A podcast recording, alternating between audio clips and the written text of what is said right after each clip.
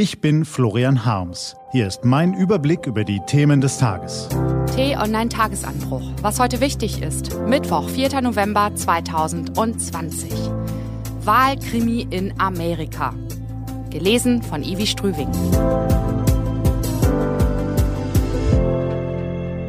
Bevor es losgeht, ein kurzer Spot. Sind wir noch ganz dicht? Immer mehr Menschen leiden an Osteoporose. Deshalb braucht es die Aktion Knochenstarkmacher. Informier dich auf Aktionsbündnis-osteoporose.de. Was war? Die amerikanischen Wähler sind für Demoskopen unberechenbar. Das ist die wichtigste Lehre der vergangenen Stunden. Die USA wählen ihren Präsidenten und all die Prognosen der vergangenen Wochen, die auf einen Erdschrutschsieg des Demokraten Joe Biden hindeuteten, erscheinen als Makulatur. So jedenfalls der Stand jetzt in den frühen Morgenstunden deutscher Zeit. Wegen der vielen Briefwahlstimmen wird es noch dauern, bis ein eindeutiges Ergebnis vorliegt. Bis dahin müssen beide Seiten zittern. Amerika wählt und zählt und zählt. Donald Trump siegt in Florida und in vielen Bundesstaaten im Mittleren Westen. Er ist stärker, als es viele Beobachter erwartet haben.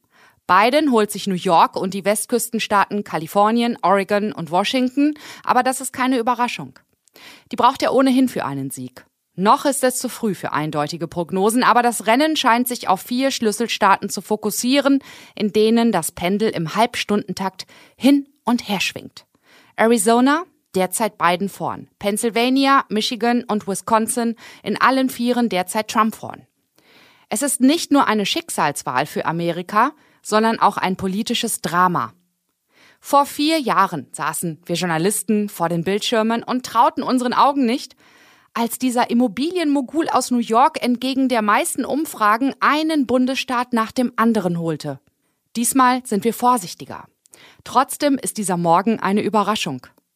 Noch ist die Wahl nicht entschieden, aber Trumps Wiederwahl erscheint möglich. Wie kann es sein, dass so viele Amerikaner diesem Mann ihre Stimme geben, fragen sich hierzulande viele Menschen.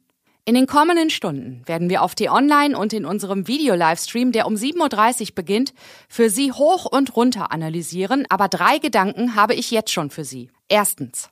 Vielen Amerikanern geht es heute besser als vor vier Jahren, trotz Corona. Trump hat vom Wirtschaftsaufschwung seines Vorgängers Barack Obama profitiert und ihn durch Steuerkürzungen und ein milliardenschweres Konjunkturpaket verstärkt.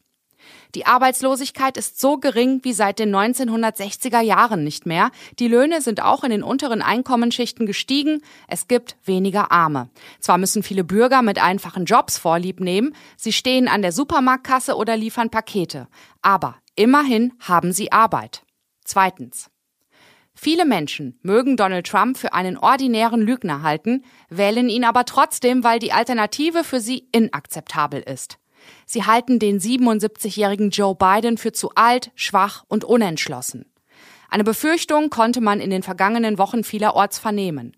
Biden könnte keine komplette Amtszeit von vier Jahren durchhalten, dann käme seine Vize Kamala Harris ans Ruder. Gegen sie haben die Republikaner eine harsche Kampagne angezettelt und behauptet, mit ihr zöge der Sozialismus ins Weiße Haus. Ein rotes Tuch für viele konservative Wähler. Die Schmutzkampagnen auf Facebook, Twitter und Co dürften dabei eine Rolle gespielt haben. Drittens. Dass die Amerikaner einen amtierenden Präsidenten nach dessen erster Amtszeit abwählen, kommt selten vor. Das letzte Mal traf es George Bush den Älteren, den der juvenile Bill Clinton 1992 überflügelte. In Zeiten einer tiefen Krise wie jetzt könnte der Wechselwille bei vielen noch weniger ausgeprägt sein als ohnehin schon, obwohl Trumps Corona-Management übereinstimmend als Desaster gebrandmarkt wird. Drei kurze Erklärungen, vielleicht sind sie in drei Stunden schon wieder passé. Der Wahlkrimi in Amerika läuft weiter und wir halten Sie auf T-Online mit Nachrichten, Grafiken und Einordnungen auf dem Laufenden. Ich melde mich heute Nachmittag noch einmal bei Ihnen, falls es bis dahin mehr Klarheit gibt. Stay tuned! Was steht an? Die T-Online-Redaktion blickt für Sie heute unter anderem auf diese Themen. Österreich beginnt nach dem Terroranschlag mit vier Toten und vielen Verletzten heute den zweiten Tag der dreitägigen Staatstrauer.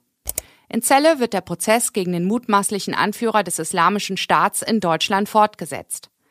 Der Castor-Transport mit deutschem Atommüll soll heute weiter in Richtung Biblis, Hessen rollen. Atomkraftgegner wollen an vielen Orten demonstrieren.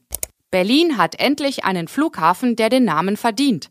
Und ab heute heben auch von der südlichen Startbahn reguläre Flüge ab. Damit ist nun alles geritzt, dass wir das noch erleben dürfen. Diese und andere Nachrichten, Interviews und Kolumnen gibt's den ganzen Tag auf t-online.de für Sie. Das war der T-Online-Tagesanbruch vom 4. November 2020, produziert vom Online-Radio- und Podcast-Anbieter Detektor FM. Den Podcast gibt's auch auf Spotify. Einfach nach Tagesanbruch suchen und folgen. Ich wünsche Ihnen einen frohen Tag. Ihr Florian Harms.